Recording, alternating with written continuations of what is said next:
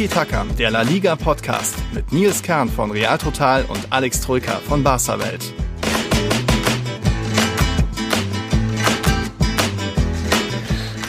Wären wir doch mal still gewesen letztes Wochenende. Wir haben es noch verschrien, das war ein so ruhiger, langweiliger, spektakelarmer Spieltag der letzte und jetzt dieses Wochenende, boah, Alex, wir können uns gar nicht viel Begrüßung erlauben, müssen fast direkt loslegen, so viel war los am Wochenende. Ist das so, ja?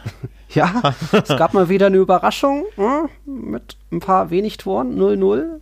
Du ja. weißt vielleicht, wovon ich rede. Ich, das war, ja. ein, paar, ein paar Partidasos waren dabei mit vier Toren in den Anfangsphasen jeweils so bei Sevilla und Villarreal. Da ging es ab. Natürlich, ja, ist Spanien ein bisschen im Chaos, denn nicht nur Madrid ist festgefroren, es, zwei Spiele wurden ja verschoben, ein Spiel ist immer noch unsicher. Also gibt viel zu berichten. Wir schauen sogar gerade parallel noch wie Valladolid gegen Valencia. Da gerade schon weiß man fast einen Elfmeter bekommen. Also schönen guten Abend, liebe Zuhörer, wir sind Tiki Taka. Es ist mal wieder Sonntagabend, da nehmen wir auf, weil es war ja super Samstag. Mhm. Äh, Real Madrid, Barca und so weiter waren im Einsatz. Deswegen nehmen wir das heute schon auf, parallel zum Spiel. Mal gucken, was da noch passiert. Es steht noch 0-0. Also da wenigstens eigentlich mal ein bisschen ruhiger. Ansonsten, wie gesagt, war viel los. Ja, außer bei deinem Spiel, ne? Ja. Ähm, bei Osasuna gegen Real, das war ein bisschen sehr müde. Bist du wach geblieben, die äh, 90 Minuten? Ja, naja. also, Hast es dir auch schön getrunken, ich auch. Es lief halt nebenbei und äh, ja. es lief nicht viel, ne? Aber darüber werden wir später sprechen. Ja, es gab natürlich ja mindestens drei, na, eigentlich vier richtig knackige Spiele. Da ging es wirklich genau. ab. Das war endlich mal wieder, ja, mal wieder flotte, flotter spanischer Fußball. Mhm. Also ja, Real hat den, das Kontrastprogramm quasi geliefert, aber vier Spiele hatten es in sich ja, in jedem Spiel mindestens drei Tore gefallen, in einem sogar fünf, nur eben Real Madrid hat irgendwie nicht das Ziel gefunden oder wollte irgendwie nicht. Schauen wir gleich nochmal. Also einiges los. Es steht jetzt natürlich auch die Supercopa an. Jetzt letzte Woche sind dann auch die ersten vier Erstligisten aus der Copa del Rey geflogen. Schauen wir uns gleich nochmal an. Erstmal natürlich auch ein großes Hallo an unsere zwei neuen Patreons. Das ist der Moritz R. und der Michael Steffen. Bei dem weiß ich, das ist ein Madridista, den habe ich schon öfter mal gesehen. Den Moritz kenne ich jetzt noch nicht. Aber werden wir auch noch, glaube ich, erfahren. Da auch noch eine Info. Wir haben jetzt an die älteren in Anführungszeichen Patreons, die die schon länger dabei sind, äh, Nachrichten geschickt bezüglich der T-Shirts und der Tassen, was sie sich da wünschen. Also wenn ihr noch nicht die Nachricht noch nicht bekommen habt, schaut noch mal nach damit ihr uns da antwortet und wir wissen, welche Größe ihr braucht und so weiter. Ein großes Danke geht auch an den Niklas Kampmann. Der ist mittlerweile unser Ray geworden, vom VIP zum Ray das Abo abgeschlossen. Sehr cool. Und sehr cool, ja. Hat uns da auch noch eine große Nachricht geschrieben bezüglich seiner Ansichten bei Real Madrid. Ich habe da eine steile These bezüglich der Titelaussichten bei Real Madrid. Lese ich später noch mal ein bisschen vor. Es gibt die Fragen vom Yannick und vom Aaron. Ich glaube, auch die Aurelia hatte was mhm. geschrieben. Also das werden wir so nach und nach reindröseln. Wir haben, wie gesagt, ein Spiel des Spieltags. Auch ein, ich habe so einen Wert Alex einen kleinen Aufreger des Spieltags vorschlagen, vorstellen. Mal gucken, was er dazu sagt. Aber wir fangen erstmal an. Chaos in Spanien. Wir in, in, Deutschland sind das ja mal gewohnt, dass es mal viel schneien kann und dann hat man eh schon die Winterreifen drauf und dann ist eh der Räumdienst ist parat. Ja, und die in ja. Madrid irgendwie die wissen nicht, was man gegen, was man gegen Schnee macht. nee, die sind das überhaupt nicht gewohnt und ähm, die Bilder am Wochenende waren unfassbar. Also vor allem auf Twitter gab es da ja, ähm, ja Bilder und Videos rauf und runter von diesem Schneechaos. Vor allem ja. die Hauptstadt hat es brutal erwischt. Mhm. Ähm, die waren das überhaupt nicht gewohnt und ja, dementsprechend blieben die Autos liegen auf der Straße. Man hat einen gesehen, der im Dinosaurierkostüm durch die verschneite Landschaft marschiert ist. Das war ganz witzig. Ja, Einer hat seine Hunde vor den Schlitten gespannt, ja. wie die Rentiere und ja. hat damit äh, ja für Aufsehen gesorgt. Viele also auf Skiern, Schneeballschlachten an der Gran Via. Genau, also unfassbare Szenen, witzige Szenen, aber auch weniger mhm. witzige, also natürlich Autounfälle. Ich habe ein, ein Video gesehen, das habe ich auch geteilt, der ist aus dem Parkhaus rausgefahren. Mhm ja, und nicht ganz über die Schwelle ja. gekommen und ist dann rückwärts wieder runtergerutscht und, und ja, genau, da gegen die Wand geknallt. Also es gab auch unschöne Sachen natürlich. Viele sind liegen geblieben auf den Schnellstraßen. Ähm, ja, viele konnten nicht anreisen, beispielsweise Rayo Vallecano, die hatten, glaube ich, ein Gastspiel in Mirandes. Ähm, da konnte der Bus dann nicht weiterfahren, mhm. die Autos blieben liegen, dann sind sogar die Spieler von Rayo aus dem Bus ausgestiegen und haben, haben die Autos angeschoben, angeschoben auf, der, ja. auf dem Highway. Also ja. auch ganz kuriose Szenen. Spiel, glaube ich, wurde dann auch abgesagt und die sind zurückgefahren. Ne? Mhm. Also da ging es ja. wirklich ab am Wochenende. Und natürlich, ja, zwei Vereine waren auch betroffen. Dein Verein auch, wobei dieses Spiel stattfand, aber was da mhm. los war, kannst du kurz erklären. Ja, also erstmal, ähm, das war dann ein, oder dieser Sturmhöhepunkt war so am Freitagabend. Da sollte ja parallel, als Real Madrid nach Pamplona aufbrechen sollte, sollte Bilbao in Madrid landen. Die sollten dann bei Atletico spielen.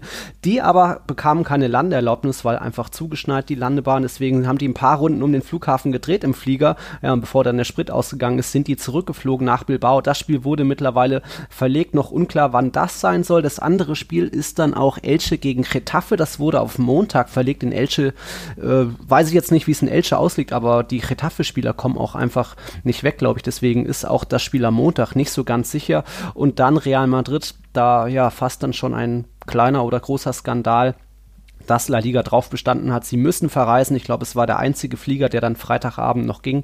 Wir haben bei Real Total sogar einen Mann so gesehen vor Ort mehr oder we weniger bewusst beabsichtigt. Unser Nikolas, der Spanier, hat die Weihnachts- und jetzt äh, ersten Tage des neuen Jahres in Spanien verbracht, wollte auch am Freitagabend zurück nach München fliegen und ja, ist seitdem quasi in Madrid gestrandet. Komplettes Chaos mit mehreren Startversuchen des Flugzeuges und dann immer wieder abgebrochen. Sprich, du hast da schon mal so ein mulmiges Gefühl, dass du nicht irgendwie über die, über die Böschung krachst und so weiter.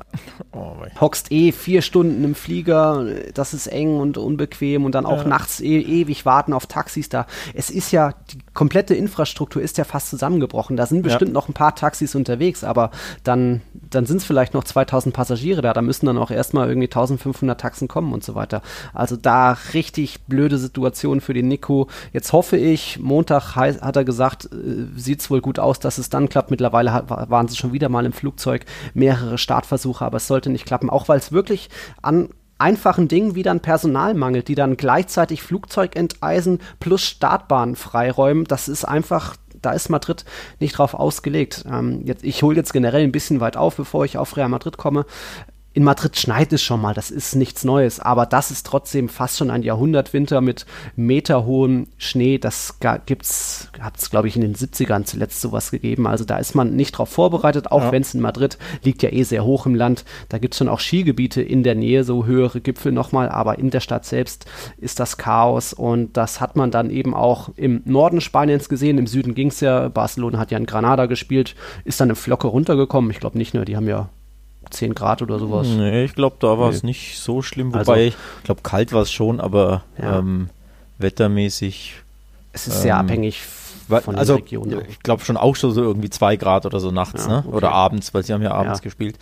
Aber Schnee lag, lag keiner, ne. Ich glaube okay. nicht. Deswegen, deswegen, waren jetzt nicht alle Spiele in Gefahr. Aber La Liga hat sich da eben durchgeboxt, dass Real Madrid unbedingt noch starten soll am Freitag, was dann auch mit ein bisschen einem kleinen Risiko verbunden war. Natürlich sind sie Gott sei Dank angekommen, aber wir nehmen jetzt Sonntagabend auf und immer noch sind die Spieler dort und werden dann auch erst höchstens am Montagmittag, glaube ich, zurückfliegen können, dann mhm. wahrscheinlich auch direkt nach Malaga. Also gestrandet in Pamplona. Ich glaube, die haben auch nicht mal Sachen gepackt für irgendwie mehrere Tage. Die können sich natürlich was kaufen, was liefern, nachschicken lassen. Aber Liefert Amazon in Spanien zu schnell, ja. ja gut, auch das, Infrastruktur. Ein paar Klamotten äh, online bestellen oder was? Eine, Zahn, eine Zahnpasta-Tube etc. Also nee, Spaß ja. beiseite, Vorbereitung natürlich maximal suboptimal, sage ich ja. mal. Ne? Also nicht nur aufs ähm, Spiel in Osasuna logischerweise, mhm. ähm, das just dann ja auch ja, nicht so prickelnd war. Ähm, mhm. Also auch da die Vorbereitung maximal unglücklich. Ich glaube, vier Stunden saß im Flugzeug, ne? Real. Genau. Die Real ja, also vier Stunden Verspätung waren es. Ich glaube, drei davon waren sie im ja. Flugzeug. Und auch jetzt natürlich auf die äh, Supercopa, auf Supercopa-Spiel ja. gegen äh, Athletic Bilbao. Ist ja auch schon am, schon am Donnerstag, immerhin erst am Donnerstag, es hätte ja auch schon Mittwoch sein können, wie war es mhm. als Datum. Ja, Glück im Unglück, dass immerhin. sie quasi einen Tag später spielen, aber ja. auch da, ne, die maximal unglücklich, die, die, die Vorbereitung ist ja komplett gestört, ne. Von daher, ja, ja blöde Situation für Real, absolut. Normal ist ja eh bei einem 21 Uhr Spiel, dass die Anreise am Spieltag selbst ist, aber La Liga hat eben drauf bestanden, oh, Wetterrisiko, kommt mal lieber schon am Freitag. Real Madrid hat darum gebeten, hey, blast die Sache ab, am Ende kommen wir da nicht mehr weg und das ist jetzt eingetreten.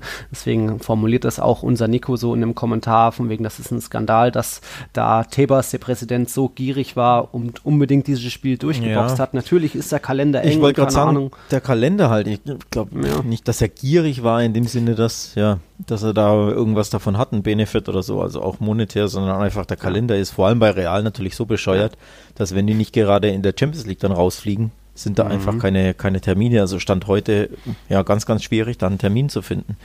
Ähm, ich ja. glaube, das ist das Hauptaugenmerk eben. Ja, das betrifft ja Barca genauso oder Atletico dann natürlich. Ne? Also die, die Top-Teams, die Champions League und Europa League spielen, da ist terminlich das ganz, ganz komplex. Ja andere Ligen haben sich da so gesehen ja auch nicht mit Ruhm bekleckert. So bei der Premier League gab es letztens diese Ansage von wegen Covid-19, nee, wir spielen durch. Äh, Serie A erinnern wir uns an dieses Spiel, was war das?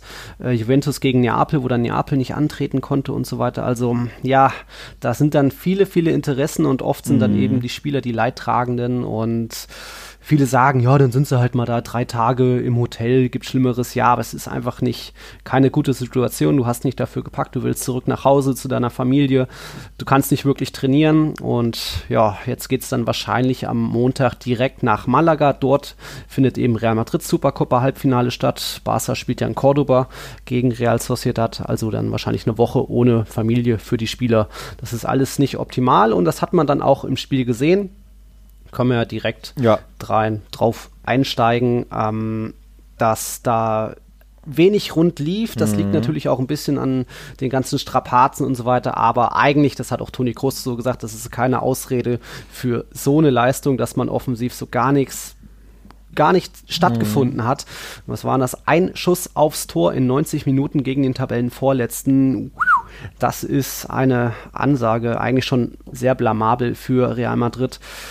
Die Vorzeichen waren ein bisschen da. Man hat ja gesehen, der Platz war aufgeweicht. Ja. Da sind ja, Osasuna ist ja mit den Laubbläsern über, über den Platz gelaufen. Den ganzen Tag hat den Schnee geschmolzen. Mhm. Natürlich ist das dann wie ein Schwamm. Aber Osasuna hat auch auf dem Platz gespielt. So hat es auch Toni Kroos gesagt. Also, das entschädigt nicht für so eine Nullnummer. Ja, müsste man im Endeffekt tatsächlich ja, die Spieler fragen, ob sie beeinträchtigt waren durch dieses Anreisechaos. Also, ob das wirklich, ähm, ja, auf die Leistung ähm, einen Einfluss hatte, das ist für uns natürlich schwer, schwer einzuschätzen.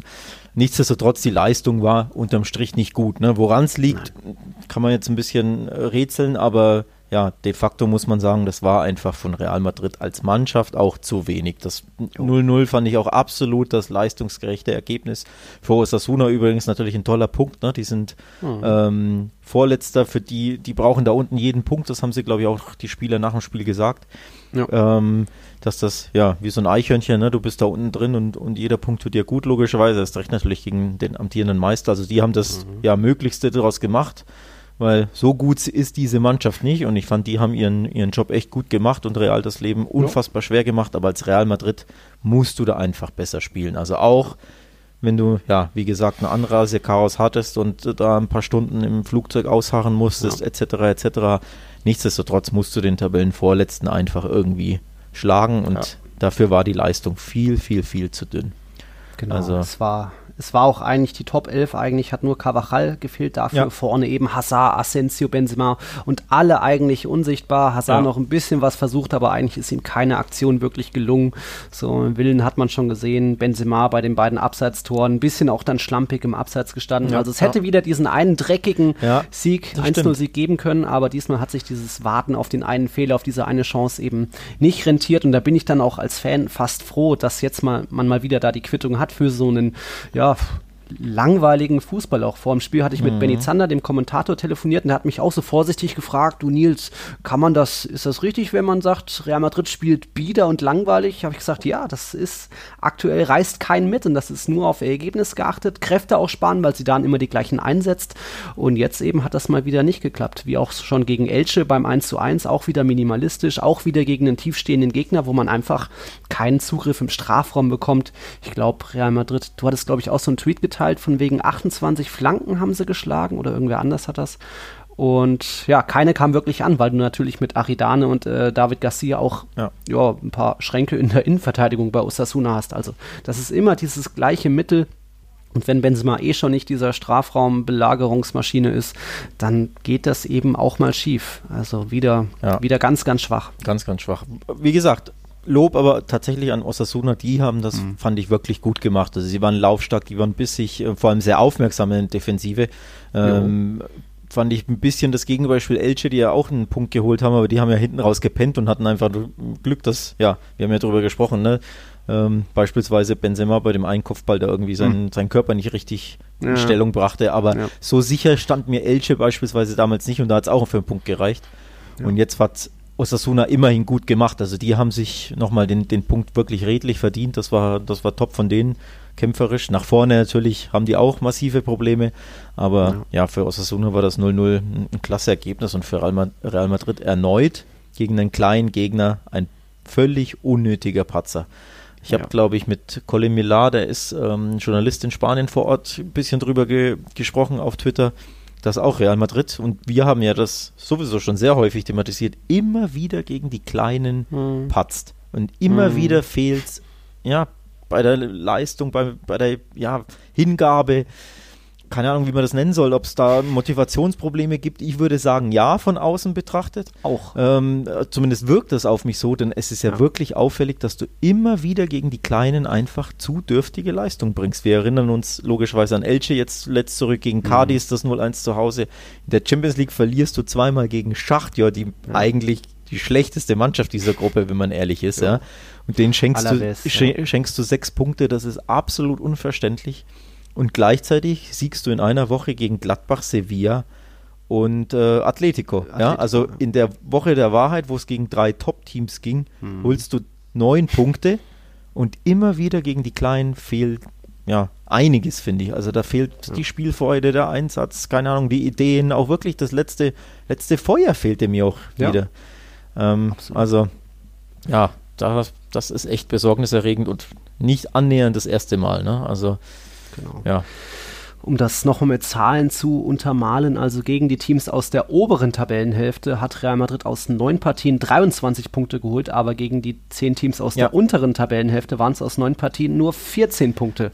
Ja. Da dann eben auch noch die Niederlage gegen Alaves dabei gewesen. Also ja, es ist, hat was mit der Einstellung zu tun, aber eben auch ähm, mit dem, ja, mit dem System, weil man wieder keinen Plan B hatte gegen so einen minimalistischen Gegner, weil auch Sidan sein Kader mehr und mehr entgleitet. Er hat dann mal auch nicht früh gewechselt, aber dann kamen eben Valverde, Mariano und Isco, aber die sind eben auch nicht mehr wirklich motiviert, weil sie wissen, es ist egal, was sie machen, es bringt nichts. Der hat ähm, durch diese wenigen Rotationen in den letzten Wochen kann wissen die Starter, es ist egal, was sie machen, sie werden so oder so von Beginn an spielen und die Einwechselspieler können sich dann eben auch nicht immer noch mit ja, wieder aufbäumen und mitreißen.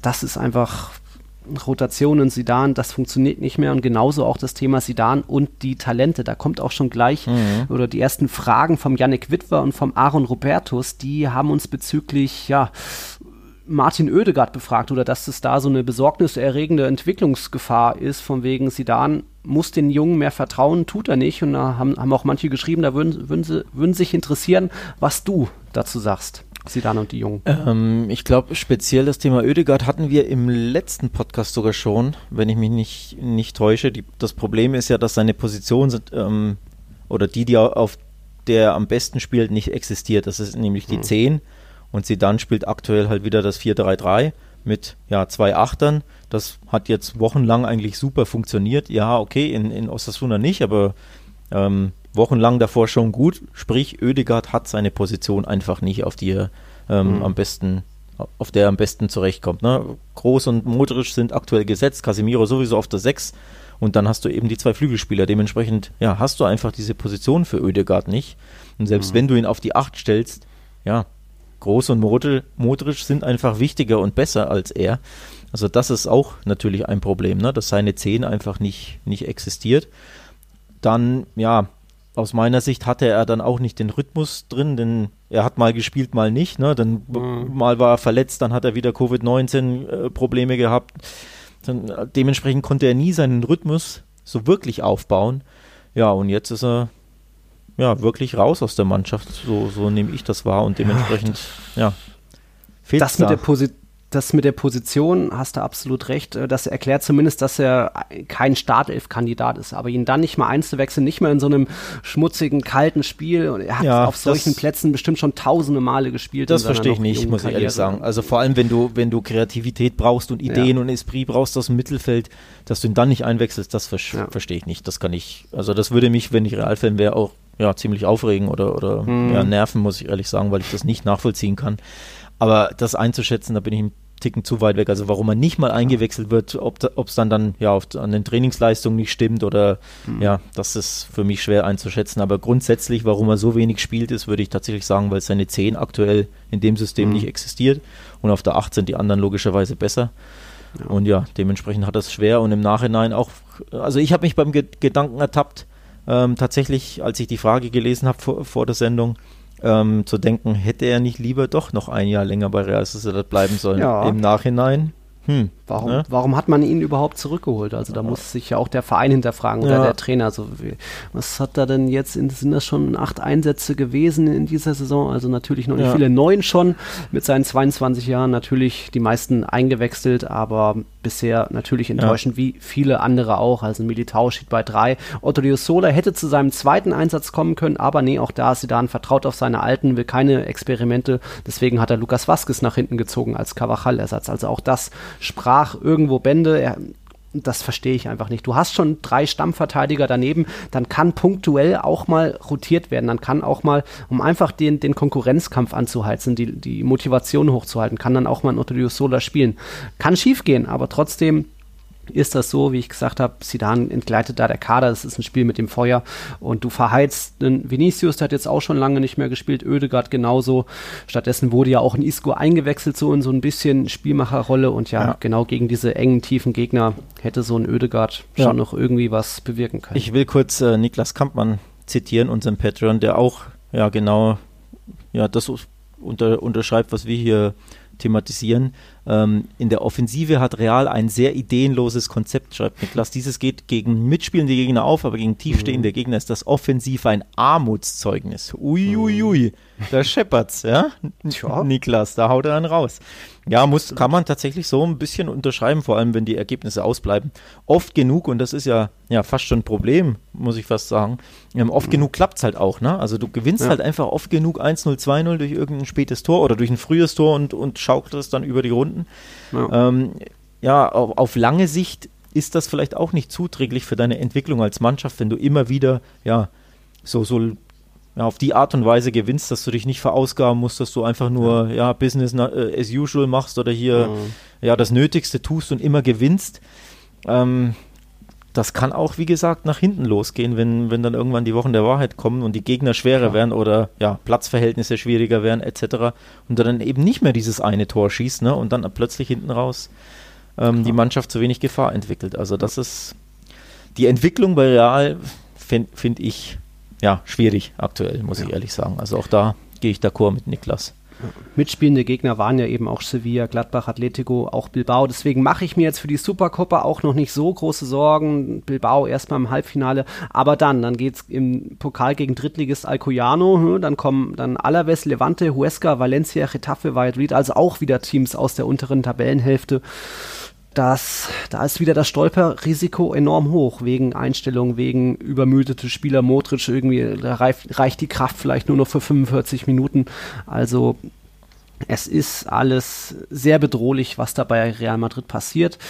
Umbruch bei Barca sieht da schon viel besser aus, hat da auch der Niklas geschrieben. Kommen wir gleich nochmal zu. Ich überlege jetzt nur, haben wir noch was bei Real Madrid hier? Ich habe auch schon die Fragen durchgeklickt. Ähm, nee, ich glaube, wir haben alles. Ja. Können. Ist jetzt schwierig, wie man da noch Bilbao einbinden, einbauen, vielleicht so nach Barca. Ach, Supercopa machen wir extra später. Ähm, dann, dann machen wir doch jetzt eigentlich mal weiter. Oh, jetzt ist fast bei, was bei Valencia passiert, passenderweise. Aber irgendwie glaub, auch da gibt es keinen Elfmeter. Ich glaube, du bist mir entweder voraus oder hinterher. 74. Minute. Ich bin noch 73. Siehst du? Ja, gut, mein, war dann auch nicht so. Mein Saison-Stream ist offenbar etwas langsamer. ähm. gut, ich versuche dich nicht zu spoilern. ja, nee. Wir können ja mal weitermachen mit einer Partie, wo ein bisschen mehr passiert ist, zumindest in der ersten Hälfte. Villarreal hat Celta Vigo gleich vier Tore eingeschenkt im mhm. ersten Durchgang. Danach ist danach nicht mehr viel passiert, aber man merkt so langsam dieser, dieser Rausch, in dem die Mannschaft war unter Neutrainer Kudet ist anscheinend vorbei, weil jetzt gab es gegen Real Madrid hatte sich ja Iago Aspas verletzt und in den so gesehen zweieinhalb Spielen seitdem hat Celta Vigo zehn Gegentore kassiert, unter anderem eben auch peinlich aus der Copa del Rey rausgeflogen. Da noch mit 5 zu 2. Ja und jetzt eben ein, ja, eigentlich genauso peinliches ja. 0-4 gegen Villarreal dank erheblicher defensiver Patzer. Also das war für Villarreal fast ein Trainingsspiel. Das alte Celta ist fast schon wieder zurück. Also es war mhm. eine absolute Horrorwoche. Also dieses 5-2, das muss man echt nochmal kurz, kurz ansprechen. Bei einem Drittligisten 2 zu 5 untergehen in der Copa. Also ausscheiden wäre ja eh schon peinlich beim Drittligisten, aber 2 zu 5 glaube, ja. zur Halbzeit stand es 0-3 oder was? 0-4 Das sogar. nicht mehr. Also richtig, richtig, ja, zur Halbzeit waren sie schon mhm. katastrophal ähm, hinten, ich glaube 0-3. Ähm, ja, wie schwer es in Ibiza ist übrigens, weiß auch ich, denn Barca genau. hat letztes Jahr da gespielt, die spielen auf Kunstrasen und da, ah. da hat sich Barca unfassbar schwer getan. Also das war wirklich ein Grottenkick vom Barca, ja. wirklich auch zehnmal schlechter als das, was Real jetzt in, in Osasuna gespielt hat oder bei Osasuna. Also war wirklich wow. schwer. Dementsprechend, ja, schiebe ich ein bisschen tatsächlich auch was auf den Kunstrasen. Bin mir sicher, da sind einige Teams sind das überhaupt nicht gewohnt hm. ähm, und dass das so ja, ein paar Prozentpunkte ähm, ausgemacht hat. Ähm, aber ja. ja. unterm Strich 2 zu 5 ist, ist einfach nur peinlich. Übrigens, wenn, pein, wenn ich hier peinlich sage, 1-0 Valencia bei mir. Was? Ja. Ich denke, du bist hinter mir. Golasso. Da, Golasso! Oh! Ja, aber Golasso mit Torwartfehler, ne? Ich glaube, Soler, Soler, feuert ja. ihn da aus was, 25 Metern rein. Ja. Gut. Aber da sagt der, der Kollege Heiko Herrlich, der Trainer. das sah der Kollege Masip, ex-La Mhm. Ex-Barca-Keeper sah da, glaube ich, nicht so gut aus. Da muss ich jetzt hier kurz live nochmal ja. kurz ein Auge drauf werfen. 76. Minute, 1-0 für die Gäste aus Valencia. Ja, ey, dieses Valencia. Ich glaube, ich habe wieder unentschieden getippt, ne? Ah, schau ich schnell mal nach. Oh Mann, ey. Ich habe äh, so du hast unentschieden, ich habe auf Sieg. Ich habe so oh. oft auf Valencia und jedes Mal ging es schief. Also, das müsste man echt mal auswerten. Jetzt kommt das Tor bei mir. Das ist ein Torwartfehler. Wollte er den rausköpfen? Warum geht dann nicht mit der Hand hin? Stell es mal an. Ja, doch, aber das sieht ja nicht gut aus. Ah, ja, ja, massiv, Kollege. 25. Ja, ja, doch, den muss er haben. Der ist ja mitten im, der ist ja halb hoch im Tor. Ei, ei, ei. Ja, naja, auf jeden Fall. Richtig. Ja, hm. also 1-0 Valencia hier in Valladolid, das tippe hm. ich mal wieder falsch. Ja, ja zurück zu Celta. Ja, Katastrophenwoche, also dieses mhm. 2-5 steckt der Mannschaft scheinbar wirklich noch in den Knochen oder in den Köpfen, denn der Auftritt gegen Villarreal war desaströs. Ja. Also wirklich diese erste Halbzeit erneut, in, erneut in der ersten Halbzeit haben sie sich komplett abschießen lassen, ähm, lagen 4-0 nach 30 Minuten zurück genau. zu Hause gegen Villarreal. Abwehrverhalten nicht existent. Also ich glaube, schlechteres Abwehrverhalten wirst du in keiner Liga Europas vielleicht sogar in, dem, in der ganzen Saison gefunden haben. Teilweise, okay, Schalke Bayer, äh, bei den Bayern, okay, mhm. Klammer auf, Klammer zu. bei Schalke findest du wahrscheinlich einige Spiele. Mhm. Aber es war wirklich unterirdisch, was Celta da geliefert hat in der ersten Halbzeit. Also auch unerklärlich. Du hast es angesprochen. Äh, du hast es angesprochen, Jago Aspas hat gefehlt, ja, okay. Aber der ist halt Stürmer. Also deswegen ja. kann man ja trotzdem verteidigen. Ne? Ja. Also war Katastrophe. Katastrophe. Also vom Torhüter bis zum, äh, ich glaube, der Suarez hatte da so einen herben Ballverlust im Mittelfeld. Aber dann hat es natürlich auch Villarreal eiskalt zugeschlagen. Die haben dann auch nicht viele Gelegenheiten gebraucht. So Moreno ist natürlich ein sicherer Abschlussspieler. Moy Gomez wurde schön freigespielt. Dann, glaube ich, gab es den schönen Chip vom äh, Nino ja. da. Dani Parejo, halt so ein Freistoß ins lange Eck. Aber die waren halt auch immer allein vom Torwart, ne? weil ja die Abwehr ja. sich komplett ja. aufgelöst hat. Also die, die wussten ja, die Spieler wussten ja auch gar nicht, was sie machen. Da haben, einer hat auf Abseits gespielt, zwei andere nicht. Das war ja mhm. bei drei von vier Toren so. Also das ist ja wirklich wie ein Abstiegskandidat, bei dem du sagst, okay, das ist das letzte Spiel eines alten Trainers, jetzt muss ein neuer kommen.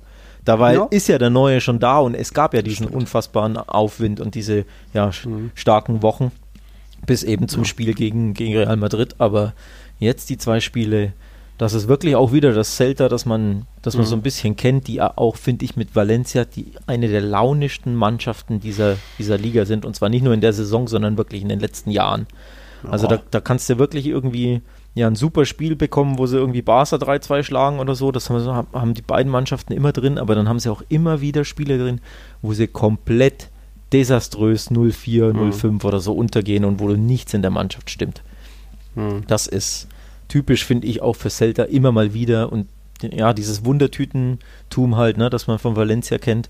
Und das hat was Celta jetzt wieder gezeigt. Also ich kann es mir auch ehrlich gesagt nicht erklären, warum die jetzt zweimal so auseinanderbrechen, nachdem es davor wochenlang so super läuft oder lief. Ja, der Rausch ist eben vorbei, trotzdem reicht es noch für Platz 8 mit 23 Punkten aus 18 Partien. Ist schon immer noch okay, da ist auch hinsichtlich Europa immer noch alles drin. Aber natürlich ja. müssen sie diesen freien Fall jetzt auch erstmal noch abfangen. Jo. So, das war schon, roch schon ein bisschen nach Spiel des Spieltags, aber hat dann noch ein bisschen auf der Gegenseite gefehlt. Wir mhm. haben noch zwei mhm. andere Kandidaten, da reden wir gleich drüber. Natürlich geht es auch noch um Barca. Also erstmal kurzen Break, bis gleich. Vier frühe Tore gab es auch in Sevilla. Dort war Real Sociedad zu Gast und ja, auch die Basken sind irgendwie fast ein bisschen in einem freien Fall. Von den letzten zwölf Partien wettbewerbsübergreifend haben sie nur eins gewonnen, von den letzten sechs Partien sogar vier verloren. Jetzt eben beim FC Sevilla ja, sind sie an der großen Enesiri-Show gescheitert. Der hat in den ersten sieben Minuten schon zweimal getroffen. Diego Carlos hat auch getroffen. Wahrscheinlich eins der schönsten Eigentore, die man so sehen kann. Einfach Punkt perfekt den Bono überlupft. Keine Ahnung warum, was er da sich gedacht Der Typ, hat. ne? Der Typ. Also was in dem Wild. im Kopf von dem Typen los ist, äh, ja, manchmal nicht viel, um ehrlich zu sein. Mhm. Also die ganzen Elfmeter, die er da immer wieder verschuldet, auch letztes mhm. Jahr in der Europa League. Ähm, ja, und jetzt dieser unglaubliche Rückpass da in den Winkel gepasst, quasi gelupft. Also ja, unglaublich einfach so, so kannst du ja nicht mal einen Rückpass machen. Also so ein, so ein Tor ne? war, darfst du ja nicht hoch anspielen, ja. vor allem nicht, wenn der Ball aufs Tor macht geht. Macht also. keinen Sinn, was er da macht. Also selbst wenn der Torwart im Tor gewesen wäre, macht es ja keinen mhm. Sinn. Ja. Absoluter Blackout Weil mal wieder. Risiko. Nicht der erste von Kollege, Kollege Diego Carlos. Also ja, hoch unterhaltsam. Hätte ich so, muss ich mhm. sagen, nicht nicht gedacht. Ich weiß jetzt ehrlich gesagt nicht mehr, was ich getippt habe, wahrscheinlich 1-1. Wir 1 -1, haben beide 1-1. Ne? Weil ja, ja, die beiden Mannschaften in den letzten Wochen unfassbar, oder fast schon ja die gesamte Saison bei Sevilla, unfassbar minimalistisch unterwegs sind. Mhm. Ähm, also kaum Tore geschossen, äh, auch fast nie mehr als eins. Mhm. Ja, und jetzt eskalieren sie völlig, ne? Und schießen in, was, nach sieben Minuten stand schon 2-1, glaube ich, ne? Für genau. Sevilla. Genau. Und nach 14 vier, dann 2-2. 14 2-2, also ja, hochklassig und absolutes Partidasso. Mhm. Da hatte dann noch äh, Alexander Isak für den Ausgleich gesorgt, da auch wieder Oyasabal, der Rückkehrer, die Flanke gebracht. David Silva fehlt immer noch, der ist jetzt 35 geworden ähm, vorgestern. Da nochmal Glückwunsch, aber am Ende immer noch eben Enesiri einen parat gehabt und dann eben ja, schick bedient worden von Ocampos, das 3-2 markiert.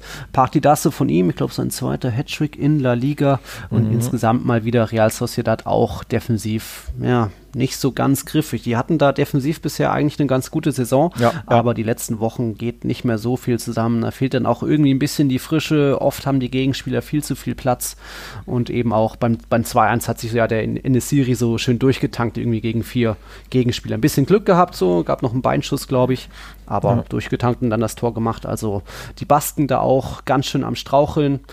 Ähm, Hinten raus hatten sie aber Pech. Ähm, Kunde hat auf der Linie nochmal in mhm. der, weiß ich gar nicht, 79. Ja. oder so geklärt. Ähm, das wäre eigentlich, ja, ja, hätte eigentlich das sichere 3-3 sein müssen. Merino hat da, glaube ich, geköpft und dann, ja, genau. richtig wuchtiger Kopfball, ist eigentlich alles richtig gemacht, aber Kunde hat noch mehr richtig gemacht, sich perfekt auf die Linie positioniert mhm. und das mhm. Ding rausgeköpft. Also war echt eine, eine Weltklasse-Rettungsaktion da. Ähm, also im Nachhinein könnte man auch sagen, ja, 3-3 wäre vielleicht sogar das, das gerechtere oder bessere, angemessene Ergebnis für dieses verrückte Spiel gewesen, aber Kunde mhm. hat das klasse gemacht. Mal wieder Lob für Jules Condé. Ja. War ja schon letzte Hinrunde in unserer elfte Hinrunde. Oh, stimmt. Vielleicht hat er auch schon. Da muss ich mir mal Notizen machen langsam. Ja, ist ja bald soweit. Ja bald soweit. Richtig. uh, das war synchron. Ja. Verrückt. Stimmt, stimmt. Habe ich mir noch ja. gar keine Gedanken gemacht. Jetzt, wo du es jetzt, sagst, muss ich mal. Ja. Muss ich mal gucken, ob ein äh, bestimmter Spieler mit der Rückennummer 10, der jetzt in den letzten Tagen und Wochen besser drauf ist, ob er es dann in meine, in meine Top 11 schafft, weil die ersten Wochen waren ja sehr, sehr ja, müde und ja, nicht so prickelnd, aber yeah. in letzter Zeit yeah. läuft es besser. Ist das schon die Überleitung, Nils? Ist das schon die Überleitung? Ja, komm. ja. Plötzlich geht's wieder. Plötzlich, Griezmann Doppelpack, Messi Doppelpack. Ach, ich hatte ja gedacht, wenn ja. wenn da wenn es eine Überraschung geben kann am Spieltag Osasuna weniger, wenn dann in Granada. Die waren heimstark, denen habe ich was zugetraut, ja. aber irgendwie ging da auch. Weißt du auch, warum ich bei unseren äh, Tiki-Taka-Tipps führe? weil du immer gegen Barca tippst. also Ja. ich glaube, jetzt in den letzten drei, vier. Wochen locker zwei oder dreimal immer aufs Unentschieden gegangen. Mhm. Ja, aber aktuell ist Barca jetzt wieder ähm, gut drauf. Vierter Auswärtssieg in Folge übrigens. Boah. Barca war zwischenzeitlich die schwächste Auswärtsmannschaft La Liga. Das muss ich mich mal vorstellen. Ja. Ähm, auch letztes Jahr unter Valverde ja in der Hinrunde ja, teilweise katastrophale Ergebnisse in der, in der, in der Fremde. Aber vierter Auswärtssieg in Folge in Bilbao, in Granada. So schlecht ist das nicht, ne? Ähm, Mhm. ist also gut. die ja, sind jetzt tatsächlich wieder gut drauf und auch nicht nur das Ergebnis liest sich natürlich toll, ne? 4-0 in Granada musst du echt erstmal gewinnen. Die hatten fünf von sieben Heimspielen übrigens gewonnen Ja. vor dem Spieltag. Also Granada ist echt sehr, sehr unbequemer Gegner. Ich hatte da sehr viel Respekt vor. Aber dass sie die so abschießen, hätte ich auch nicht Mhm. gedacht. Also, Hätte ja auch anders ausgehen können. Testegen war ja früh mit einer Ja, Parade da. stimmt. Wieder nach so diesem einen Defensivfehler Ja. bei Barca. ja, einmal abstellen immer, ne? In Ja. Bilbao nach, was waren es, zwei Minuten oder was gepennt. Haben wir Mhm. auch äh, noch gar nicht drüber gesprochen, weil es ja unter der Woche war, dieses Nachholspiel. Ja. Also auch da hat Barca, fand ich, ja, fünf Minuten gepennt oder von mir aus zehn Minuten Anlaufzeit gebracht, gebraucht, aber dann wirklich ähm, klasse gespielt, wirklich Mhm. Barca, wie man sie tatsächlich eigentlich kennt, wenn sie einen guten Tag haben. Der Ball lief flüssig, ähm, Mhm. sie spielt mit Selbstbewusstsein, den war sogar e- egal und das finde ich gut, denen war völlig egal, dass sie 0-1 hinten la lagen. Das haben die komplett abgeschüttelt in Bilbao und haben da wirklich sofort, also das war auch anders als beispielsweise bei vielen Spielen auswärts, sowohl dieses als Ja. auch letztes Jahr, wo der, ja, das Gegentor die komplett aus dem äh, Konzept gebracht hat, beispielsweise in Cadiz, ne, dieses blöde Gegentor. Ja. Oder Getafe. Ähm, diesmal haben sie wirklich, als hätte es nicht existiert, das, das Tor. Das hat Mhm. mir sehr, sehr gut gefallen. Mhm. Ähm, also der Auftritt in Bilbao war schon klasse. Oh! oh 2-0. 2-0 Valencia. Ich sehe es auch. Der? er. Ah ne, wer ist es denn? Ist das Maxi? Nee, der spielt nicht mehr. Was ist da bei dir? Ich höre den Fernseher bei dir. Ich habe meinen auf stumm. Ah, das kleine. Ach, Manu Vallejo. Vallejo. Der Neue. Darf auch mal wieder. Mann, ey, dann hast du Hm. hier den Tipp richtig, ne? Uh, Verdammte 2-0 Axt. Ich weiß, hätte ich nicht gedacht, dass ich das getippt habe. Verdammte Axt, ey. Puh. Oh, das könnte abseits sein. Kollege Mist. Kern. Der, Na. der hier, der war Die jubeln Abseits. aber noch so schön, wie die jubeln. Da passiert nichts. Kommt jetzt ein Golassa? Ich glaube, davor hatte noch Valladolid eine dicke Chance vergeben. Irgendwie so frei vorm Tor den Ball nicht getroffen. Und dann, Ball kommt zurück in den Strafraum. Ja. Da ist er. Äh, Oh, passt schon. Da waren jetzt vier Männer, wo der Ball vorbeigegangen ist vom Mhm. was. Dann war Naja. da. Ja. Ja, ja Barca, wo waren wir? Barca. wieder Barca. Ja, also auf jeden Fall tatsächlich, ähm, ich fand beide Auftritte stark in, in Bilbao und in, in Granada. Vor allem Messi war natürlich wieder wirklich er selbst. Also muss man echt sagen, nach, nach ja, vielen Wochen, wo er sehr, ja, du nennst es lustlos, ich sage, er war mit dem Kopf nicht bei der Sache. Er hat es ja sogar Mhm. zugegeben in diesem riesigen Interview. Ähm, ja, dass ihn das sehr mitgenommen hat, die, die Querelen im Sommer, ne, Suarez Abgang, Mhm. Wechselverbot etc. Das hat man ihm auch angesehen. Aber jetzt in den letzten beiden Spielen war er wirklich wieder komplett der Messi, den man seit zehn Jahren kennt. Also spielfreudig, unaufhaltsam. Ja. Ja. Kein Gegner konnte, konnte irgendwas gegen ihn machen. Der Abschluss stimmte auch wieder, ne? Eiskalt wieder schön. Ähm, Pech ge- gegen Pfosten hat er ja auch zweimal geschossen in Bilbao, also er hätte ja sogar vier Sch Tore schießen können. Ja. Und ja, auch jetzt in Granada der klasse Abschluss zum, was war es, 2-0, ne? Das ist Mhm. einfach Messi, wie man ihn kennt da. Einfach, ja, Ja. routiniert in den Winkel schießen. Das ist der alte Messi. Und kaum läuft es mal wieder, dann geht auch mal wieder ein Freistoß rein. Also ich glaube, 20 davor hat er vergeben oder nicht verwandelt und jetzt eben den reingemacht, weil er unter der Mauer durchgeschossen hat, wo kein Spieler auf dem Boden lag. Also auch witzige Konstellation da, Ja. wie die Mauer sich gestellt hat. Ja, Ja. Geht Plötzlich so läuft's, ne? Ja, plötzlich läuft. Geht auch so in Ordnung. Der Sieg, da war mir Granada teilweise auch so ein bisschen, weiß ich, kopflos irgendwie. Ich Übrigens, ich hatte recht. Valencia ist abseits. Das zweite Tor zählt nicht. Ha. Adlerauge Troika, sage ich da nur. Du Ja? Maschine. Ja, wer ist das? Soler da im Abseits gewesen quasi. Ja, beim so beim Freistoß da, bei der Flanke, ja. Stand der minimal im Abseits. Na gut, 1-0 ist ja auch okay. ja auch. Ja, also ich, ich wollte gerade drauf hinaus, der Sieg geht schon in Ordnung. Trotzdem gab es so zwei, drei bisschen schmeichelhafte Aktionen. Ich glaube, erste Aktion, Griesmann ja am Abseits Mhm. gewesen, aber Soldado halt den Ball doch entscheidend abgelenkt. Also Ja. dann, dann greift eben Abseits nicht, von dem her geht das schon so in Ja. Ordnung. Ähm, kleine Kontroverse natürlich, muss man da vielleicht sogar, sogar kurz erklären. Ähm, Normalerweise wäre es natürlich abseits gewesen, da Griesmann ja logischerweise ähm, letzter Mann oder vorderster Stürmer war. Mhm. Ähm, aber Soldado hat eine aktive Klärungsaktion begangen. Also er mhm. wollte den Ball aktiv spielen und diese Klärungsaktion ist ihm einfach misslungen. Und deswegen ähm, war es kein Abseits, weil es so zählt, dass er den Ball gespielt hat, also aktiv gespielt hat. Wenn er nur quasi angepasst worden wäre, ne, irgendwie, man passt ihm gegen das Knie und von da prallt er zu mhm. Griesmann, dann wäre es Abseits gewesen. Aber weil er wirklich ja. den Ball spielen will, so aktiv mit dem Bein ausholt und den Ball, genau. ja, klären will, aber halt dann einfach blöd drüber semmelt oder den Ball nicht richtig erwischt. Deswegen ist, kommt der Pass offiziell von ihm. Also regeltechnisch ja. richtig entschieden, auch sehr, sehr schwer zu entscheiden, muss man auch sagen. Aber der Schiri mhm. auf dem Feld hat es ja korrekt sofort entschieden. Das war ja auch kurios. Der Linienrichter mhm. hat ja die Fahne gehoben und der Schiedsrichter rennt direkt zu ihm und sagt, nee, ich habe gesehen, der hat den Ball aktiv gespielt, das Soldado. Und war hat mhm. das auch bestätigt. Also ja, blöd natürlich für, für Granada, höchst glücklich für Barca, muss man natürlich mhm. auch sagen. Äh, Riesendusel, ja. ne, dass Soldado den Ball so blöd spielt. Ja. Aber absolut korrekt entschieden vom Schiedsrichter, also kleines Lob an den Referee. Ja ging schon in Ordnung so. Dann die dritte Szene ist dann eigentlich auch fast schon schnell erklärt, bevor wir zum eigentlichen Aufreger kommen, diese rote für Vallejo. Ja, Braithwaite kreuzt clever und der Ball verspringt zwar den Braithwaite auch, hat den Ball nicht unter Kontrolle, aber Vallejo musste sich da vielleicht auch ein bisschen geschickter anstellen, bringt dann eben Braithwaite zu Fall. Zum Glück kein Strafstoß, deswegen jetzt keine doppelte Bestrafung, Bestrafung hätte man vielleicht auch mit Fingerspitzengefühl gelb geben können.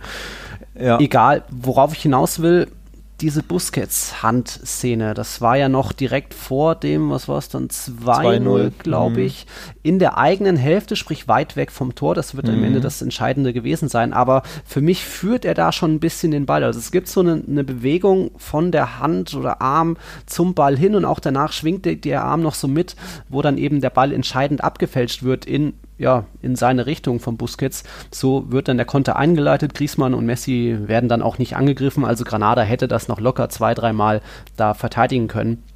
Die waren dann nicht mehr chancenlos. Trotzdem, ah, das war dann so für mich dies, das Geschmäckle des Spiels. Ich würde sagen, Aufreger des Spieltags, aber du wirst jetzt sagen, weit weg vom Tor. Ich würde jetzt sagen, vor allem, ja, schwer zu sehen.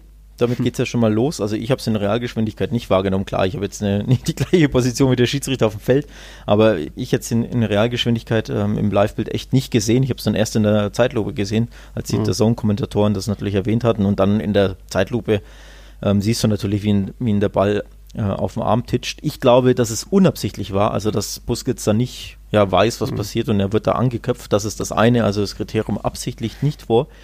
Und wie du schon sagst, sagt es, es ist zu weit weg vom Tor. Also wenn es unmittelbar am Strafraum gewesen wäre, dann direkt Balleroberung und dann mhm. ähm, das Tor dadurch fällt, dann hätte der War da angegriffen und ich glaube, dann hätten sie es zurückgenommen. Aber dadurch, dass es so weit in der eigenen Hälfte war, ja, und dann Griesmann, keine Ahnung, zehn Sekunden da dribbeln kann und laufen kann mit dem Ball und niemand attackiert ihn und da ja so viel Zeit vergeht und auch so viel Raum überspielt wird, dadurch konnte ich, konnte, glaube ich, der war es nicht mehr zurücknehmen. Also auch wenn ja. sie dann sehen, oh, ja. da war Hand in der Entstehung. Ähm, und du darfst dir ja, ob Unabsicht oder nicht, ne, mit dem äh, mit der Hand ja kein, keine Torchance quasi mhm. vorlegen, sag ich mal, oder äh, äh, entscheidend ja mitwirken, sodass du den, die, die Chance hast, weil du Hand spielst. Aber dadurch, dass es so weit hinten lag, glaube ich, ist das der Grund. Ähm, mhm. Ja, Schiedsrichter kann ich keinen Vorwurf machen, denn nochmal, ähm, ich jetzt A nicht gesehen und B für mich wäre es keine Absicht gewesen, von daher hätte ich es mhm. wahrscheinlich auch gar nicht geahndet. Ähm, weil du eben ja nicht denken kannst, dass jetzt plötzlich der Konter kommt und dann ein Tor entsteht. Ne? Also wenn es wirklich am 16er gewesen wäre, bin ich mir sicher, das Tor niemals gezählt. Ja. Ja, mal ja. schauen, ob sich der Herr Kuman daran erinnert, ja. dass da die, die, Szenen pro Barca ausgelegt wurden. Alles so in Ordnung. Mal ist es so, mal ist es so. So ist das eben im Fußball. Ja, da gab es auch noch einen Punkt vom Niklas Kampmann dazu. Der hat die These aufgestellt, sage ich mal, Barca ist im Umbruch viel weiter als Real Madrid. Bei Barca sind ja, einstudierte Spielzüge ähm, erkennbar. Auch manche Spieler sind in ihrer Form stark gesteigert. Da geht es nicht nur um Messi, auch Dembele und De Jong. Das funktioniert mittlerweile, was die auf dem Platz machen. Bei Barca ist einfach was Neues erkennbar vom System, vom Spielermaterial her. Der, da entsteht was Neues und das ist bei Real Madrid alles das, das große Gegenteil. Und er sieht da nur noch das Thema, oder das große Risiko in Zukunft. Alles ist noch so abhängig, was passiert, wenn ein neuer, wenn Präsident X oder Präsident Y kommt, welchen Trainer will der installieren, welches Spielermaterial sieht er vor oder will der holen. Da gibt es ja große Wahlversprechen und so weiter. Also, das ist so Niklas Ansage. Barca weiter im Umbruch, aber alles noch abhängig von, von den Präsidentschaftswahlen. Ähm, muss ich Niklas äh, teilweise wieder recht geben, tatsächlich. Ähm, ich habe mich auch bei dem Gedanken ertappt äh, zu denken, dass der Umbruch wirklich besser geklappt hat und schneller geklappt hat, als man sich das vielleicht ja, erträumen konnte oder vorstellen konnte. Denn wie, wie fantastisch Pedri funktioniert, der hier erst mhm. vor der mhm. Saison gekommen ist ja. und der als 17-Jähriger aus der zweiten Liga gekauft wurde. Das muss man Stimmt. sich einfach immer Stimmt. wieder vor Augen führen, wie krass das ist. Ein ja. 17-Jähriger aus der zweiten Liga und der spielt, als wenn er sein Leben lang in diesem ja. Mittelfeld mit Messi zusammenspielt. Also als ob er, keine Ahnung, 25 wäre und die spielen einfach vier Jahre zusammen. Das leider geil. Leider geil, ja. Das ist halt dermaßen unfassbar und auch unvorhersehbar. Also ich hätte das wirklich mhm. niemals gedacht, dass das so gut funktioniert oder besser gesagt, dass dieser 17-Jährige so schnell Fuß fasst. Ähm, es ist ja doch noch der FC Barcelona ne? und nicht Valencia oder Getafe oder wer ja. auch immer. Es ist Barca. Ja. Ähm, dementsprechend, das war nicht vorherzusehen, muss man echt sagen. Also allein, allein die Personalie Petri hat eingeschlagen wie eine Bombe, das ist fantastisch. Ansu Fati natürlich ähm, wird auch zu Recht genannt, der ist jetzt leider verletzt seit einigen Monaten mhm. und fällt noch ein bisschen aus, aber auch der hat einen ja, fantastischen, fantastische Entwicklung genommen und war super, super wichtig. Also für mich ja. äh, in den ersten Wochen bis zu seiner Verletzung mit Abstand der beste Spieler des FC Barcelona. Ähm, und auch der ist ja erst 18. Von daher, ja, die Entwicklung dieser beiden Youngster geht schneller, als man das äh, ja, voraussehen konnte. Und die sind wirklich so, so wichtig und funktionieren auch so gut und geben der Mannschaft so viel. Mhm. Von daher, ja, der Umbruch hat da absolut funktioniert. Auch Dest gefällt mir grundsätzlich gut, finde ich einen klasse Zukauf. Auch der ist ja erst 19. Auch wenn er jetzt aktuell ein bisschen überspielt ist, weil er ja alle drei Tage ran muss, weil Sergio Roberto verletzt ist. Aber auch der funktioniert sehr, sehr gut und passt auch gut zur Mannschaft, finde ich. Mhm. Von daher hast du da ja drei Youngster, die wirklich super funktionieren, die gute Leistung bringen und die der Mannschaft auch gut tun. Ja. Von daher ja, würde ich absolut sagen, dass der Umbruch schon mal vonstatten oder gut initiiert wurde, aber natürlich noch längst nicht abgeschlossen ist. Also du hast noch viele, viele Problemzonen. Ne? Der Mittelstürmer nach wie vor, da ist Braithwaite einfach ja. zu schwach für den FC Barcelona. Da musst ja. du, da musst du einfach einen neuen verpflichten, hast aber kein Geld. Also ist ja auch ein großes Problem. Innenverteidigung ja. ist eine Baustelle. Pjanic, Trinkau auch noch nicht da so richtig. Genau, ja. genau. Also ähm, irgendwann musst du ja einen neuen Sechser finden. Busquets ist mhm. ja auch schon älter. Piquet ist älter und verletzt, schwer verletzt. Mhm. Da kommt jetzt der Umbruch notgedrungen eben weil Piquet verletzt ist, spielt jetzt ähm, Mingueza und, und Araujo, die ihre ja, Sache ziemlich gut machen. Jetzt ist Araujo wieder verletzt, Muskelprobleme, aber auch da gab es den Umbruch, aber ja, mehr oder weniger erzwungenermaßen logischerweise, mhm. auch weil Umtiti natürlich ein halbes Jahr weg war. Also wenn der nicht verletzt wäre, würde weder Araujo noch äh, Mingueza ja. spielen, logischerweise. Ja. Also auch ein bisschen, ne, auch da notgedrungen. Aber ja, die Youngster machen sich gut und dementsprechend gebe ich Niklas recht, dass sieht gut aus und besser, als man es erwarten konnte.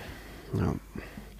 Und dann auch um schon mal vorauszuschauen auf die Präsidentschaftswahlen, da hatte die Aurelia ja gefragt, ganz einfach, wen würdest du denn wählen oder auf wen hoffst du vielleicht auch von den vielen Kandidaten?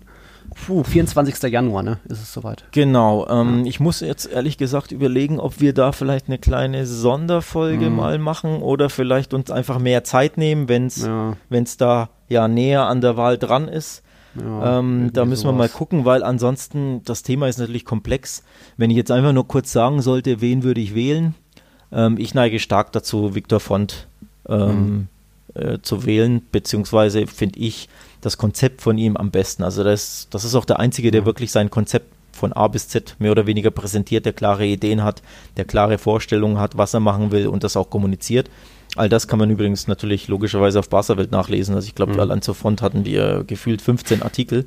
Ähm, der ist, glaube ich, der Top-Favorit zusammen mit Laporta natürlich, aber Laporta zehrt und lebt von seinem Namen. Also ja. das ist einfach, ja, war einer der besten Präsidenten vielleicht ever beim FC Barcelona, die erfolgreichste Zeit unter Guardiola. Mhm. Hat natürlich er als, als ähm, Präsident begleitet. Mhm. Dementsprechend ja denken die Leute, wenn sie an ihn denken, an die glorreiche Zeit aber er selbst präsentiert aktuell kein Konzept, wo du mhm. wirklich ja, siehst, wie etwas funktionieren soll. Er nennt auch keine Namen von möglichen Sportdirektoren, hält sich da mhm. komplett zurück. Ähm, ja, im Endeffekt verkauft er dir einfach nur so ein bisschen die, die Träume von aus der Vergangenheit. So, ja. unter mir war doch alles super. Da wohin wollen wir zurück?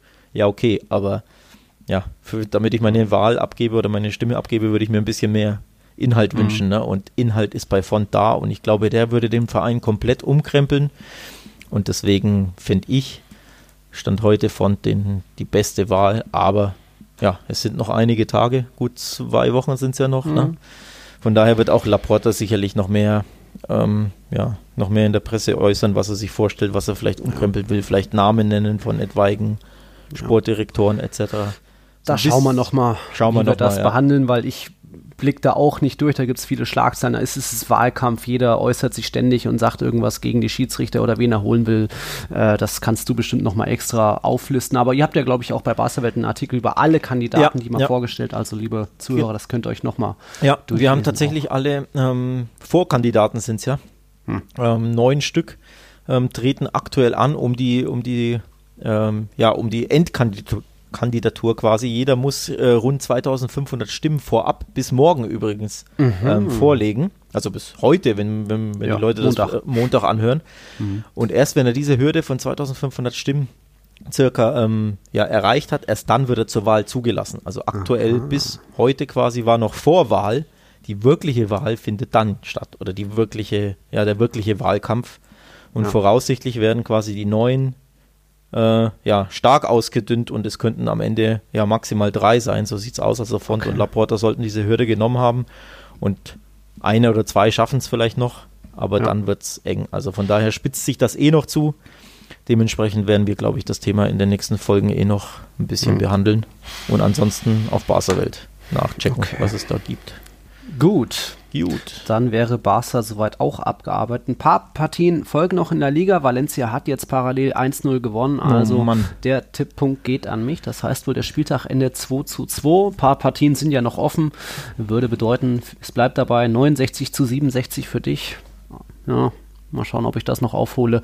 Jetzt folgen noch ein paar andere Partien kurz nach einem Break. Ein kleines Partidaso gab es noch überraschenderweise in Cadiz. Wir haben ja beide unentschieden getippt, ich sogar 0-0, aber am Ende Cadiz 3-1 getroffen und da waren auch ja, fast ein paar Golazos dabei, fast schon das Tor des Jahres. Das wäre beinahe Negredo ähm, geglückt. Der hatte da so in der Drehung Ball mit rechts angenommen, direkt aus der Drehung mit links abgeschlossen, aber halt so der Ball sich an den Innenpfosten gedreht. Das sah ziemlich schick aus, so in der Schlussphase. Vorher schon, ja, einige Buden gemacht. Rossellou mal wieder per Elfmeter zur Stelle gewesen. Pacheco irgendwie den Ball nicht richtig festgemacht ein, beim 1-0. Äh, da dann Alex Fernandes zur Stelle gewesen. Also das hatte auch schon einiges zu bieten. Könnt ihr euch gerne nochmal in den The Zone Highlights anschauen. Vor allem lange Wahrunterbrechungen gab es, ne? Beim, mhm. beim 1-0 von Alex, Alex Fernandes musste man gucken, ob A abseits und B, ob der, äh, ob der Torhüter denn die Hand schon auf dem Ball hatte. Ja. Dann musste man schauen, von wem der Ball gespielt wurde. Wurde ihm vom eigenen Mann quasi aus den Händen so ein bisschen weggespitzelt. Genau. Und dann genau. war Alex Fernandes eigentlich im Abseits, aber auch nicht, weil ja der Ball vom, vom Gegner kam. Also ja. das allein hat, glaube ich, vier Minuten gedauert. ähm, von daher, ja, da ging es wirklich, wirklich richtig ab. Dann der Elfmeter, der Ausgleich in der 23. Da hat es auch nochmal zwei, drei Minuten gedauert, weil der Schiedsrichter hat erst ganz klar abgewunken, so von wegen, nee, ich habe die Szene gesehen, ist kein Elfmeter, äh, ging mhm. um ein Halten im Strafraum nach einem Standard. Genau. Ähm, ja, er hat ganz klar abgewunken und dann hat ihm der war doch gesagt, oh Junge, schau da nochmal drauf, der hat ihn ganz klar geklammert, dann muss er wieder rausrennen, dann hat es wieder drei Minuten gedauert, mhm. dann gab es den Elfmeter doch. Also allein die beiden Szenen, das waren wirklich, glaube ich, sechs Minuten, wo wir einfach nur warten, dass eine Entscheidung getroffen wird. Ähm, auch, auch im zweiten Durchgang gab es dann noch so eine mehr oder weniger knifflige Szene äh, mit Gelb-Rot dann sogar. Da hatte dann der Tachi dem Lozano irgendwie so an der Mittellinie, der wäre sonst durch gewesen, noch gegrätscht, Fuß hochgezogen, also da zweite Gelbe. Also auch das Spiel hatte eigentlich einiges ja. zu bieten. Im Endeffekt, glaube ich, verdient der Sieger der FC Cadiz, der Aufsteiger jetzt weiter irgendwie oben mit dabei, jetzt sogar Platz 9 Levante auch direkt dahinter. Die haben gewonnen gegen Eber. Ich glaube, da sogar einen Rückstand aufgeholt. Inui hatte da für die Führung gesorgt. Übrigens nach so einem Abstoßballverlust. So, so. Die werden ja mittlerweile öfter mal kurz ausgeführt, so wie man es in FIFA auch nicht machen soll, weil das geht dann öfter mal schief und da hat sich irgendwie dann Eber dann ja, den Ball stibitzt und direkt das Tor gemacht. Aber eben, ja, Levante hat immer noch einen Morales, der auch ganz gut in Form ist und da dann 2-1 gewonnen. Also das waren so die Partien an diesem 18. Spieltag. Wie gesagt, Montag soll es Elche gegen Getafe geben. Mal gucken, ob das wirklich stattfindet, ob Getafe aus Madrid rauskommt. Huesca gegen Betis ist da noch und eben Atletico gegen Athletic. Das hat noch keinen Termin. Das wird wahrscheinlich dann ich glaube, Februar, März. Da wurden ja jetzt mal mittlerweile ein paar neue Nachholspieler vom ersten und zweiten Spieltag festgelegt in Februar und März. Mhm. Mal gucken, wann sich da noch freie Spieltage finden. Ja, weil es geht ja weiter, Schlag auf Schlag. Supercopa und Copa del Rey jo. stehen jetzt an. Also es wird pokalig für uns beide. Es wird pokalig. Ja, ja pokalig war es auch letzte, letzte Woche schon. Da ist eben Celta rausgeflogen. Huesca ist rausgeflogen. Wer waren die anderen? Es gab noch den einen großen Erstligisten, da war doch noch einer dabei. Äh, Retafe, Celta. Retafe auch, genau. Ähm, und, und, dann Atletico. Genau, oh ja, Atletico. Ja. Stichwort Atletico. Gegen den Gegner von Atletico spielt jetzt Barca. Hm, ja, gegen Cornea. Das ist ein Vorort von, von Barcelona, aber die, ja. die Grenzen sind fließend. Also so ein bisschen tatsächlich, ja, fast schon Nürnberg-Fürth-mäßig, würde ich sagen. ähm, die sind ja. direkt am Stadion von Espanyol. Genau, die sind wirklich ja. direkt am Stadion. Also 20 Meter Luftlinie. So nah sind die am Stadion von Espanyol. Das Kuriose ja auch, ne, dass Espanyol Barcelona äh, in Conea, also eigentlich gar nicht in Barcelona, mhm. sein Stadion hat und seine, ich glaube, Geschäftsstelle auch, sondern ja in einer anderen Stadt. Mhm. Deswegen hat die Pique übrigens auch mal verarscht und hat sie Espanyol de Conea genannt, oh, letztes okay. oder vorletztes Jahr, weil sie eben in der Stadt Conea eigentlich beheimatet sind. Aber es ist ja eine riesige Metropolregion. Mhm. Ja, lange Rede, kurzer Sinn, kleines Barcelona-katalanisches Derby. 15 Minuten Anfahrt übrigens vom Camp Nou zum äh, zu Cornelias Stadion. Also natürlich, ja, für Barca eine coole Sache, dass einfach dadurch, dass du keine Auswärtsstrapazen hast mhm. und für Cornea das Spiel, ja, nicht mal ja. des Jahres, sondern fast schon der Vereinsgeschichte, keine Ahnung, ich übertreibe jetzt ein bisschen, aber die spielen in der gleichen Liga wie Barca B, wie die zweite Mannschaft in mhm. der dritten Liga. Und natürlich auch die Jugendmannschaften duellieren sich jedes Jahr ähm, der beiden Vereine und jetzt kann Cornea eben gegen das große FC Barcelona ran.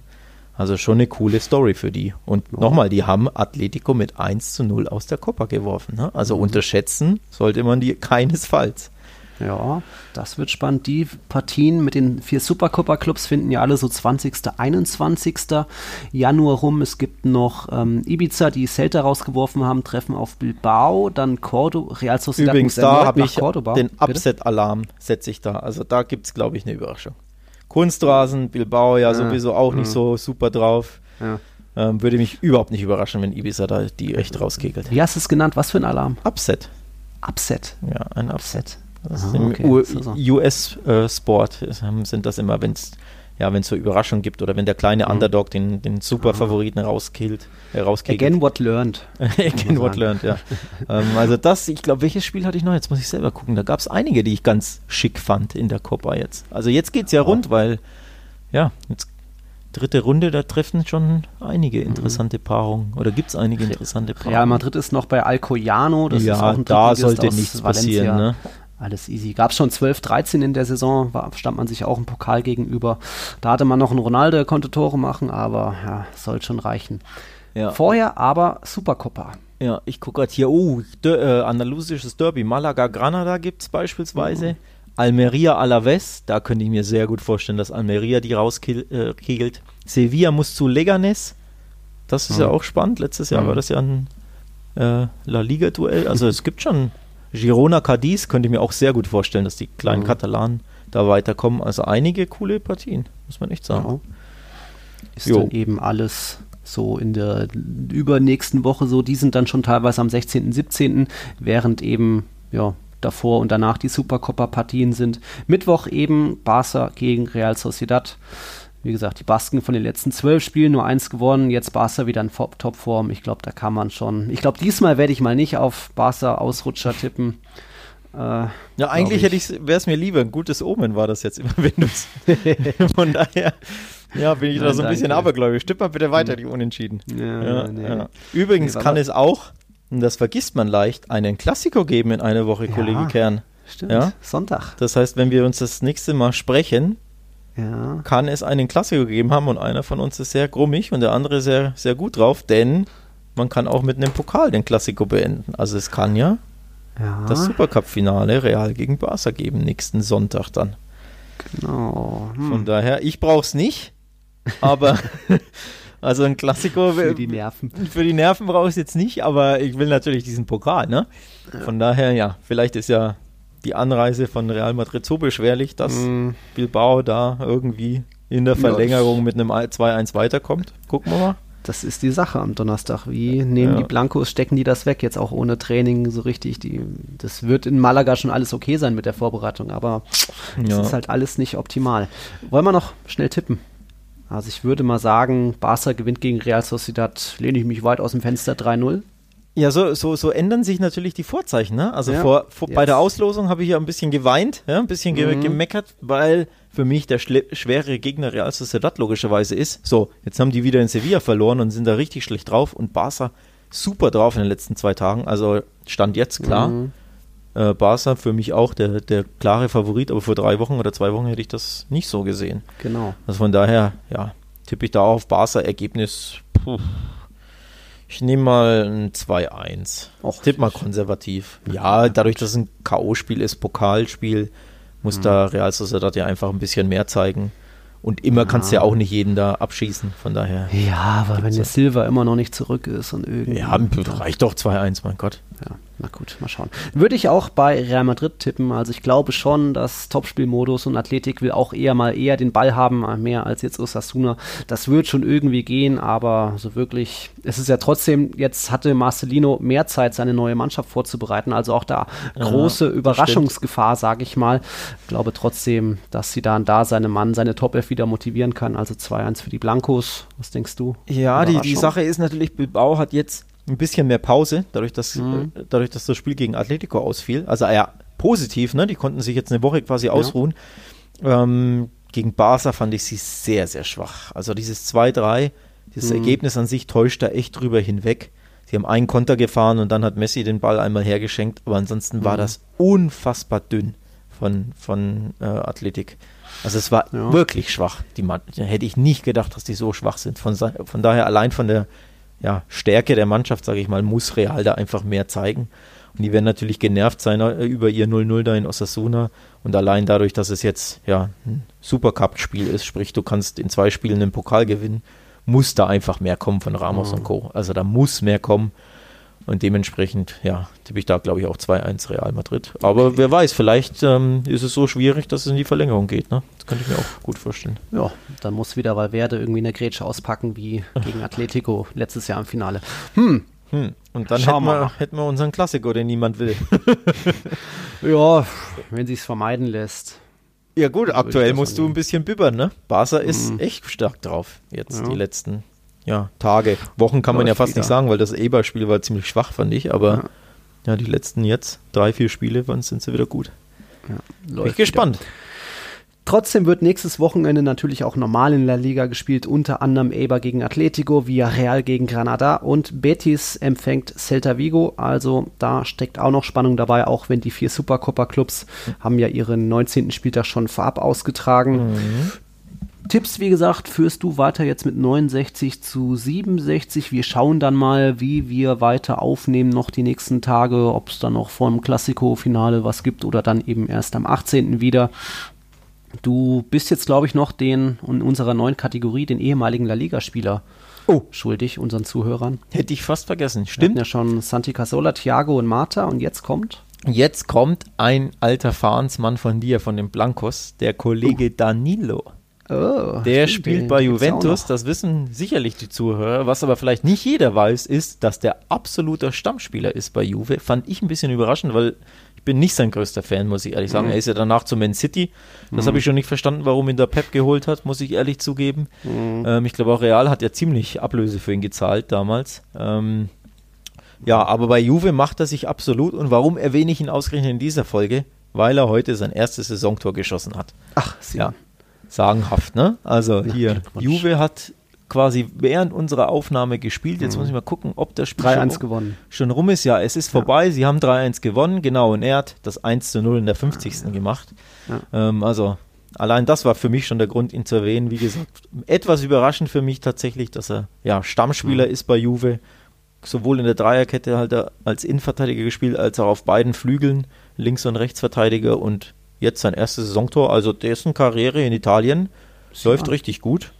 Etwas hatte zu meiner ich, Überraschung, muss ich sagen. Hatte ich jetzt auch nicht mehr so auf dem Schirm, dass er doch noch sein Glück gefunden hat, aber freut mich natürlich. Jo. Ja, dann nochmal der Hinweis an unsere, an die Patreons, die schon länger dabei sind. Schaut nochmal in eurem Postfach auf patreon.com. Vielleicht ist da eine Nachricht von uns bezüglich Tassen oder T-Shirts, ja. was ihr da euch wünscht. Dann können wir da bald genau. produzieren die Sachen und die verschicken. Genau, und ansonsten an alle anderen Hörer natürlich, das ist eure Chance. Hier, werdet Supporter, werdet Patreon. Ähm, dann dürft ihr Fragen stellen und dann dürft ihr beispielsweise eine Tasse abstauben, wie viele mhm. andere auch. Also ich bin großer Fan von dieser roten Tasse übrigens, aber nicht jeder ist das. Ich mhm. glaube, der ein oder andere Madrilene bevorzugt die weiße Tasse. Habe ich festgestellt, Nils. Ja, ne? die, die ich immer in die Kamera halte. Ja. ja. Irgendwie haben wir jetzt der Jochen, äh, der und so geschrieben, der Johannes äh, von wegen, oh nö, wir nehmen lieber die weiße mit den Sprechblasen. Ja. Also, ja, ist ja. uns auch recht, kriegen wir auch hin. Kriegen wir auch hin, aber ja, also wer da Interesse hat, checkt Patreon aus, mhm. ähm, supportet uns da, unterstützt uns, werdet Mitglied. Ähm, Patreon.com slash Tiki-Taka-Podcast. Kann man natürlich auch auf, über Instagram gibt es den Link, glaube ich, in den, in mhm. den Show Notes gibt es den Link nochmal. Ähm, Twitter, Instagram kennt ihr, glaube ich, eh alle. Genau, checkt das mal aus. Ansonsten freue ich mich natürlich, dass wir so viele Zuschriften bekommen haben, muss ich ehrlich sagen. Mhm. Ähm, also das hat mich sehr, sehr gefreut. Da viel, viel positives Feedback haben wir erhalten. Ähm, ja. Das war sehr cool. Ähm, auch über die Fragen freuen wir uns immer. Also keep it up, liebe Supporter, liebe Zuhörer. Das freut uns immer sehr, dass ihr da Feedback gebt und uns Fragen stellt etc. Und uns natürlich unterstützt, logischerweise. Das so ist es. Vielen, vielen Dank. Ja, jetzt bin ich froh, dass wir den Spieltag geschafft haben. Nächstes Mal sind wir nicht so laut, wenn, wenn wir uns beschweren, dass so wenig passiert ist, weil das war doch ein bisschen viel und oder auch eben mit dem Sturm Madrid festgefroren und so weiter. Das könnte so die Headline werden für die Folge. Ja. Schauen wir mal. Also vielen, vielen Dank fürs Zuhören und dann euch eine schöne Woche. Hasta la próxima. Bis dann. Ciao, ciao. Servus.